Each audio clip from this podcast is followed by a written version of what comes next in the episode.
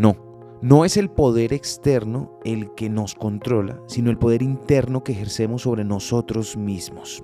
Lo dijo Marco Aurelio, el emperador, y te lo explico. Él destaca en esta frase la importancia del autocontrol y la autodeterminación en la vida. Tienes el poder de controlar tus pensamientos y acciones y debes ejercer ese poder de manera consciente para vivir de acuerdo con tus valores y principios éticos.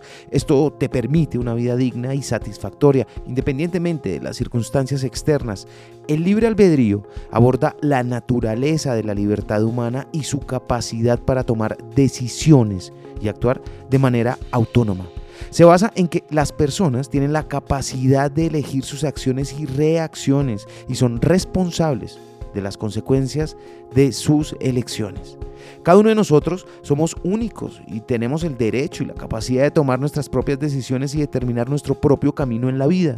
Debemos ser autónomos en nuestras acciones y decisiones sin permitir que las opiniones y expectativas de los demás sean las que nos definan si van en contra de nuestra esencia. De vivir así, nos permitimos encontrar la verdadera y tan mencionada realización personal. Lo aprendí en la vida. Está en los libros. Soy Lewis Acuña, arroba libro al aire en Instagram.